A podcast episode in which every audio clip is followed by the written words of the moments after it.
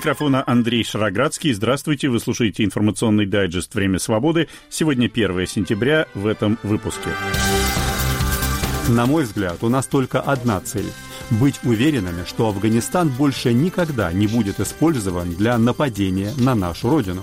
Джо Байден уверен в правильности своего решения полностью вывести американские войска из Афганистана слишком осторожная, я бы даже сказал, трусливая позиция ЕСПЧ в отношении России. Это не в первый раз. Правозащитники возмущены отказом ЕСПЧ признать ответственность российских властей за убийство Натальи Истемировой. Казармы не должно быть, потому что из казармы выходят фельдфебели. Как должна быть устроена школа, в которую дети стремились бы идти? Ну, начнем с другой темы. Речь идет о трагическом событии, произошедшем ровно 17 лет назад, захвате террористами заложников в школе номер один в Беслане, прямо во время торжественной линейки, посвященной началу учебного года. Мы не будем сегодня вспоминать обстоятельства захвата школы и ее штурма, а отметим, что сейчас довольно много россиян даже не знают о событиях в Беслане в сентябре 2004 года. Ведь люди, пережившие эту трагедию, потерявшие близких, живут среди нас наедине с со своим горем. Один из них Валерий Салказанов. У него в Бесланской школе погибли дочь и жена.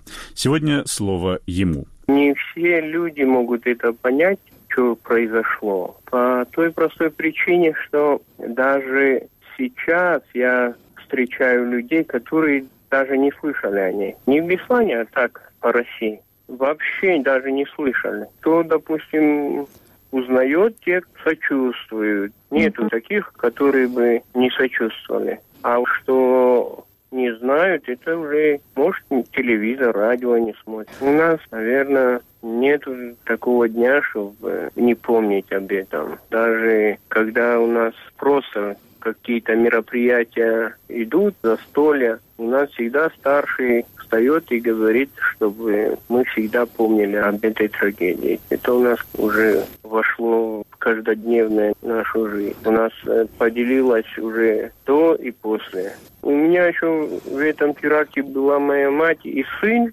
сын с ранениями вышла, ну и мама тоже. Я, честно говоря, во время теракта уже не надеялся маму живую увидеть. Оказалось наоборот. Вот эти три дня, пока заложники были в школе, ну, человек что только не подумал. Как, что, почему. Ну и, как говорится, не на все вопросы есть ответы, но сам факт, что когда нужно жить дальше по той простой причине, что у тебя кроме этого еще есть ребенок, которого надо поднять на ноги, ну и так далее. Мамы уже нету, у нее онкология появилась, и онкология, она умерла.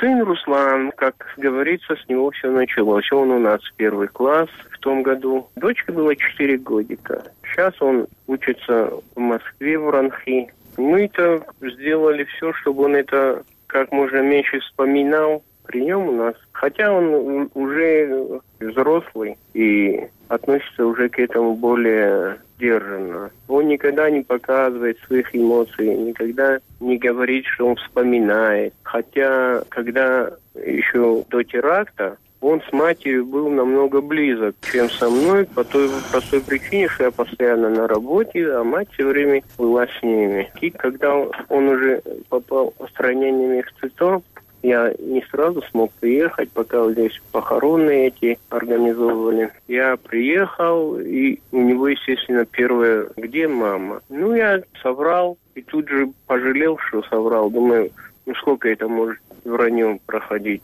И сразу ему сказал, поплакали, поплакали, как бы успокоить. Ну, пока ребенок все-таки маленький, он легче это все переносит говорил потерявший в Бесланской трагедии 2004 года дочь и жену Валерий Салказанов.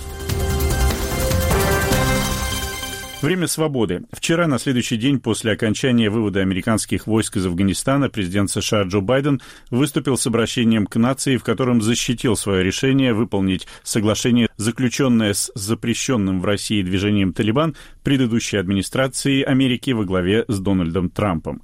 Несмотря на то, что в Афганистане остаются тысячи людей, которым после прихода к власти талибов угрожает смертельная опасность, Байден назвал очень успешной проведенную операцию по эвакуации из Афганистана иностранных граждан и афганцев, сотрудничавших с американцами.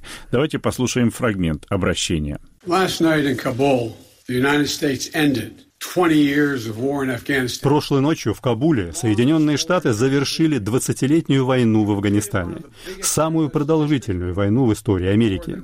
Мы завершили одну из крупнейших в истории операций по эвакуации, в результате которой более 120 тысяч человек оказались в безопасности. Это количество более чем вдвое превышает то, которое предсказывали большинство экспертов. Ни одно государство, ни одна нация никогда не делали ничего подобного, и только Соединенные Соединенные Штаты имели технические возможности, волю и решимость на такую операцию, и мы ее совершили. Я беру на себя лично ответственность за принятые решения. Сейчас некоторые говорят, что нам следовало начать массовую эвакуацию раньше. Мол, разве все это нельзя было сделать более организованно? Я с уважением отношусь к такому мнению, но не согласен с ним. Представьте, если бы мы начали эвакуацию в июне или июле, введя тысячи американских солдат и эвакуировав более 120 тысяч человек в разгар гражданской войны. Хаос в аэропорту все равно был бы было бы подорвано доверие со стороны правительства, но миссия осталась бы сложной и опасной. К тому времени, когда я занял пост президента, военные позиции талибов были самыми сильными с 2001 года. Они контролировали почти половину территории страны. В соглашении, заключенном предыдущей администрацией, говорилось, что если мы покинем Афганистан до 1 мая, то талибы не будут атаковать американских военных. Но если мы останемся, то соглашение потеряет силу. У тех, кто настаивает на третьем десятилетии войны в Афганистане, я спрошу, в чем, по-вашему, заключаются жизненно важные интересы Америки? На мой взгляд, у нас только одна цель — быть уверенными, что Афганистан больше никогда не будет использован для нападения на нашу родину. И еще обращусь к исламскому государству. Мы про вас не забыли. Как главнокомандующий, я твердо верю, что лучший способ обеспечить нашу безопасность — жесткая, беспощадная, целенаправленная борьба против террора. Там, где он есть сегодня, а не там, где он был два десятилетия назад. Именно это отвечает нашим национальным интересам. That's what's in our national interest. Это было обращение к нации президента США Джо Байдена. Сегодня Байден встречается с президентом Украины Владимиром Зеленским. США недавно отказались вводить санкции против европейских компаний, участвующих в строительстве газопровода из России «Северный поток-2». Ввод в этого газопровода приведет к ежегодной потере Украины и нескольких миллиардов долларов, которые она получала за транзит российского газа. Может ли быть компенсацией за эти потери ускорение процесса вступления Украины в НАТО? Мнение директора Украинского центра политических исследований Владимира Дубовика. Я уверен, что по этому вопросу никаких решений не будет, так как четкий ответ «да» или «нет» никто не может в данный момент предоставить господину Зеленскому, в том числе и президент США Байден.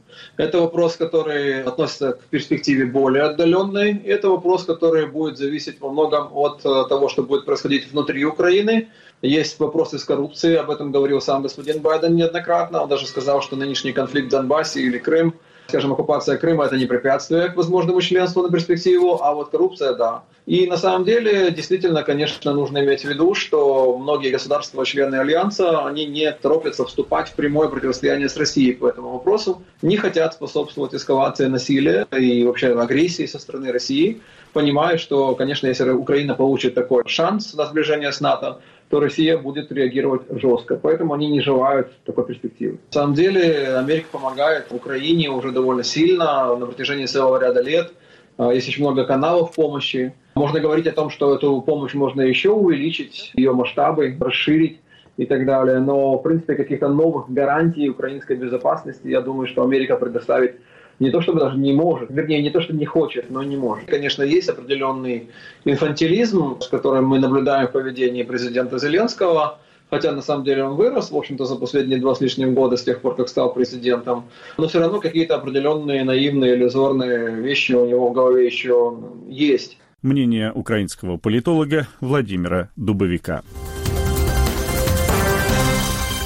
Вы слушаете «Время свободы». Европейский суд по правам человека не нашел доказательств причастности российских властей к убийству правозащитницы Натальи Истемировой. Однако суд признал, что расследование могло быть более эффективным и присудил сестре Истемировой Светлане компенсацию в 20 тысяч евро. Истемирова, возглавлявшая отделение правозащитной организации «Мемориал» в Чечне, утром 15 июля 2009 года была похищена в Грозном. Спустя 9 часов ее тело с огнестрельными Тяжелыми ранениями было обнаружено около селения Газиюрт в Ингушетии. Отказ ЕСПЧ признать хотя бы частично ответственность российских властей за гибель Натальи Стемировой вызвал возмущение правозащитников. Вот что говорит председатель Совета правозащитного центра «Мемориал» Олег Орлов. То, с чем мы сталкиваемся последние годы в Европейском суде, очень слишком осторожная, я бы даже сказал, трусливая позиция ЕСПЧ в отношении России. Это не в первый раз, кстати. В данном случае Европейский суд просто не оценил ту атмосферу, тот контекст, в котором произошло убийство Наташи Стемировой, просто не захотел оценить ответственность властей, ну, хотя бы за создание атмосферы, той атмосферы, в которой правозащитникам в Чечне не то что опасно, просто практически невозможно было работать без угрозы для их жизни. И это было создано сознательно, преднамеренно властями Чеченской Республики. Но вот как можно было это не оценить? Ну, по-моему, это просто безобразие. Говорил председатель Совета правозащитного центра «Мемориал» Олег Орлов. Вы слушаете информационный дайджест «Время свободы». Далее в выпуске. Речь шла и о сотрудниках из Советского Союза, и об испанцах, завербованных на месте, и о работавших на НКВД иностранцах, приехавших из других стран. Чем занимались сотрудники НКВД в Испании во время гражданской войны в этой стране? Но об этом чуть позже, а сейчас к одной из постоянных тем наших последних выпусков. Речь идет о подготовке к выборам в Государственную Думу. Одним из кандидатов на этих выборах от партии «Яблоко» будет Николай Кавказский, бывший фигурант болотного дела, которого в 2013 году правозащитная организация Amnesty International признала узником совести. На прошлой неделе Кавказский заявил, что из его предвыборного штаба были похищены тысячи листовок и другие агитационные материалы. В интервью интервью моей коллеги Любови Чижовой Кавказский рассказал о расследовании кражи, своей предвыборной программе, отношении к Алексею Навальному и статусу иностранного агента. Почему-то в постановлении написано, что это было с корыстными мотивами, и я не совсем понимаю, какие тут э, корыстные могут быть мотивы. Для меня очевидно, что это сделано для того, чтобы воспрепятствовать моей предвыборной агитации. При этом я хочу отметить, что полиция ехала 1 час 40 минут после моего звонка, и мне сказали, что у них всего на отделении одна машина, но при этом, когда я через несколько дней встал с баннером против Путина, это мой предвыборный лозунг теперь главное, что вот Кавказский против Путина, стал с этим с баннером, стали раздавать предвыборную агитацию, то полиция приехала через полчаса, во главе с замначальником отдела района текстильщики. Их было 15 человек и на трех машинах. И стояли примерно час-полтора, распугивали избирателей. Моя главная версия, что заказчиком этого является Единая Россия, а там через кого они подкупили кого-то, либо там через жилищник как-то пробрались в мой предвыборный штаб. Это уже я не знаю, кто uh-huh. это сделал. Наш этот баннер против Путина стоит в глубине района. Мы стояли в текстильщиках в глубине района. В Рязанском районе также стояли у кинотеатра. Там очень много людей реагирует позитивно. Часть людей меня знает, будет голосовать за меня. Часть вот узнает мою политическую программу, говорит, что будет голосовать. Берут листовки, чтобы расклеить их в своих подъездах. Один мужчина подошел, пообщался, сказал, вот я вас знаю еще по болотному делу, и на следующий день перевел на избирательный счет 10 э, тысяч рублей. Так что я думаю, что все будет зависеть от интенсивности нашей агитации, и мы будем добиваться того, чтобы как можно больше людей узнали о том, что есть оппозиционный кандидат, который выступает против Путина. Я Николай Кавказский. И я думаю, что в этом случае шанс победить есть, потому что среди москвичей достаточно много людей, которые выступают против власти, против Путина. Что касается яблока, то сейчас же пишут, что это аффилировано с иностранным агентом. Я думаю, что среди тех, кто мыслит критично, это будет таким знаком качества, показывающим, что партия «Яблоко» действительно является оппозицией путинскому режиму и что голосовать надо именно за оппозицию, за ту партию, которая выступает против всех этих репрессивных законов, за освобождение политических заключенных и идет с такой прогрессивной повесткой. Я нахожусь в жесткой оппозиции к Путину. Противостояние с Путиным это теперь становится моим главным предвыборным лозунгом. Я сидел за свою политическую позицию позицию в тюрьме больше, чем сейчас сидит Алексей Навальный. И партия «Яблоко» требует и расследования отравления Навального, и выпускала заявление, что он является заключенным, и его надо освобождать. Мои главные требования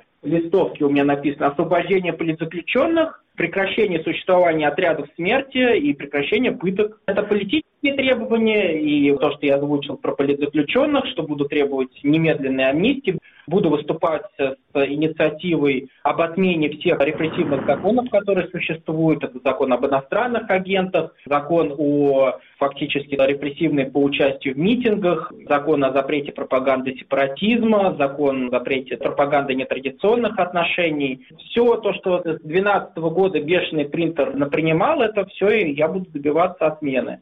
Я буду выступать за то, чтобы бюджет был социальный, чтобы деньги тратились на здравоохранение, на образование, а не на войну с Украиной и Сирией. Я за перераспределение бюджета от силовиков к гражданам. Я за то, чтобы было больше социальных гарантий, за то, чтобы пенсионный возраст вернули к тому, который он был раньше, 60-55 лет. Если брать московские проблемы, так как я иду от Москвы, то я за то, чтобы сохранен был исторический облик Москвы. Вот сегодня как раз мы с кандидатами от «Яблока» ходили к министру культуры, где подали петицию о том, что хватит уже уничтожать Москву, потому что по данным Архнадзора, за последние годы более 200 объектов культурного наследия были просто уничтожены говорил кандидат в депутаты Государственной Думы от партии «Яблоко» Николай Кавказский. Интервью с ним записала Любовь Чижова.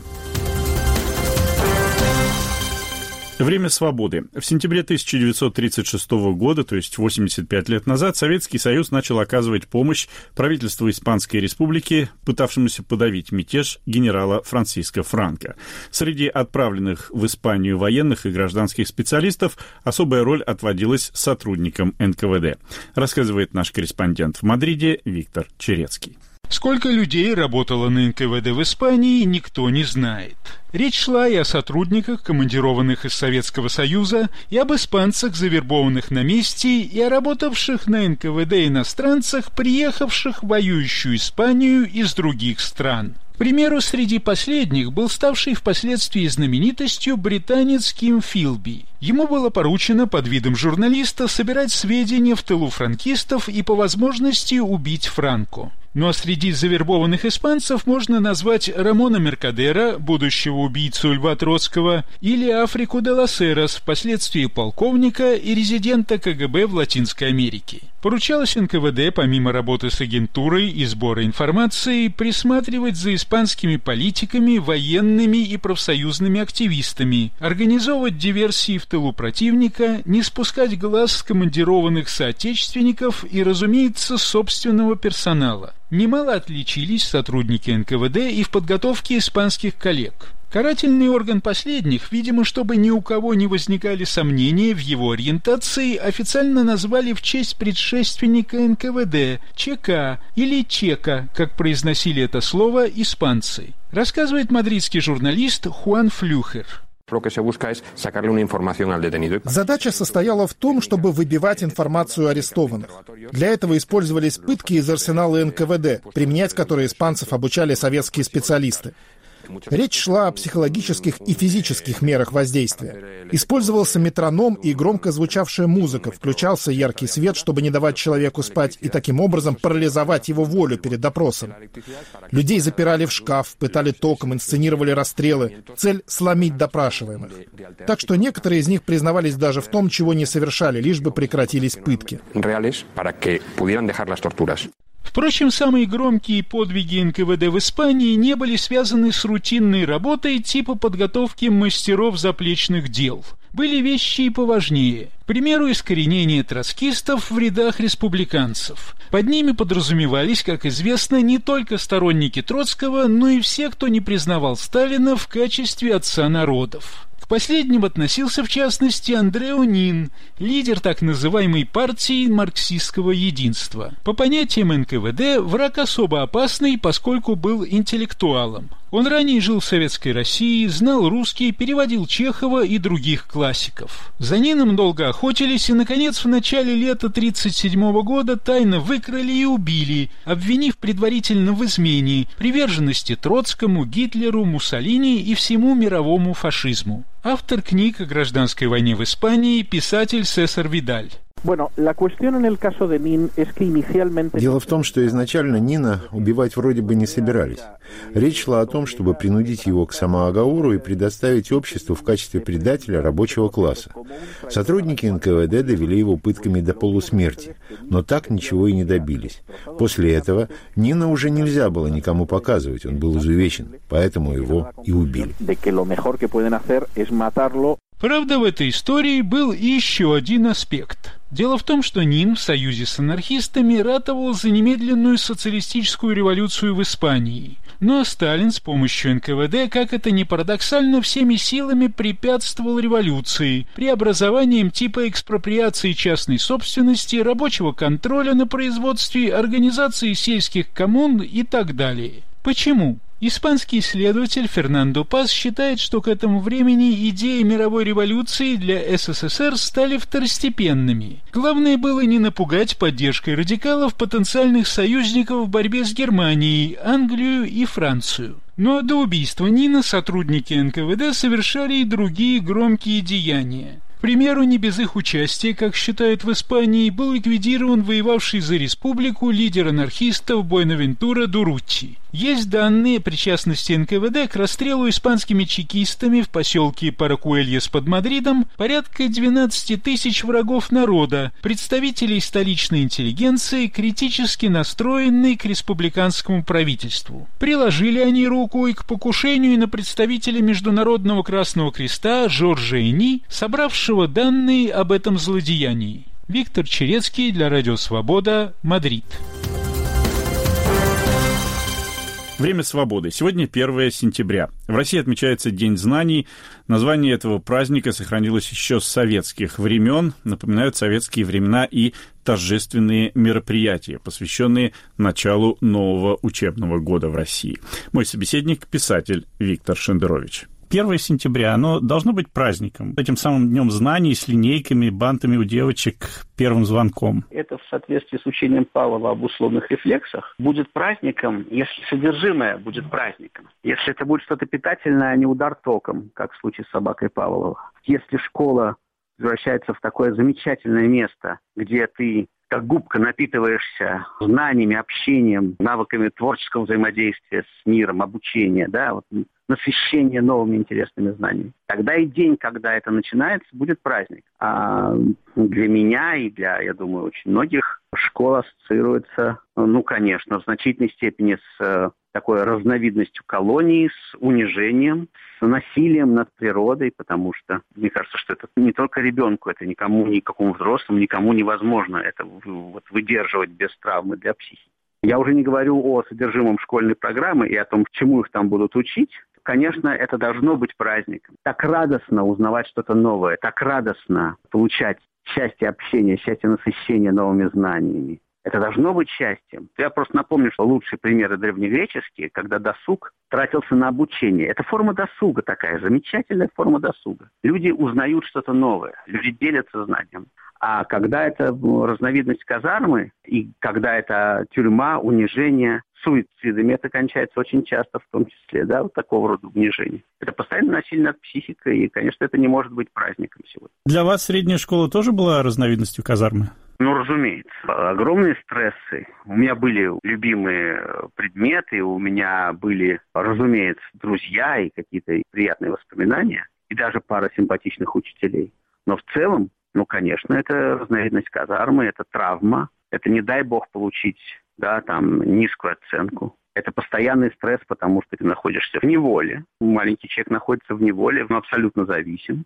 Другое дело, что человек ко всему привыкает, и к колонии тоже, и к тюрьме привыкает, и к лагерю. Но, конечно, это травматизм, огромный психологический травматизм. Я повторяю, не говоря уже о том, что мы учили и что мы должны были учить. До сих пор не пойму, что мне делать с этим богатством. Я знаю, как выглядит доменная печь в разрезе квадратно-гнездовой метод посадки, биографию Ленина. Мы еще очень много полезного учили. Сейчас свой набор не менее идиотский, подозреваю. И сегодня, в эпоху интернета, когда все вокруг наполнено информацией, когда для этого достаточно кликнуть мышкой. Для этого надо просто человек, который поможет сориентироваться в знаниях, а не вокруг нас. Можно только помочь ребенку сориентировать его, чтобы ему захотелось туда, захотелось узнавать. Нужно воспитывать потребность а когда тебя бьют по голове оценочной системы и ЕГЭ, и социальная зависимость, если ты не получишь аттестат, ты вообще никто, просто никто.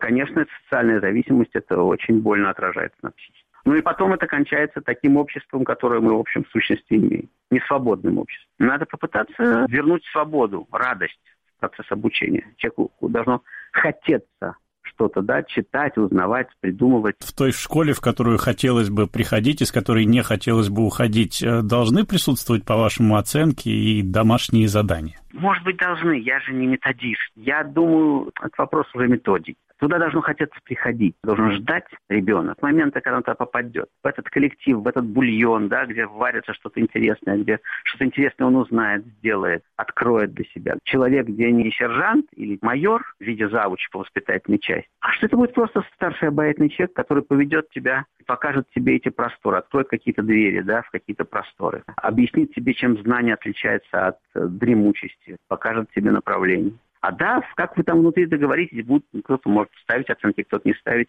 Это вторичная вещь. Повторяю, казармы не должно быть, потому что из казармы выходят фельдфебели, сержанты обученные. А люди, которые двигают мир вперед, что-то изобретают, улучшают мир, они рождаются только на свободе. Ландау в казарме не получается. Ландау можно приспособить для казармы. Это да, посадить Ландау в шарашку с Курчатовым, чтобы он делал атомную бомбу, это можно но Ландау получается на свободе. Моим собеседником был писатель Виктор Шендерович. Это был информационный дайджест «Время свободы». Слушайте нас на сайте русской службы «Радио Свобода» и на основных платформах подкастов. Подписывайтесь на телеграм-канал «Время свободы». Ну а продюсер этого выпуска Александр Аркадьев, автор ведущий Андрей Шароградский. До свидания.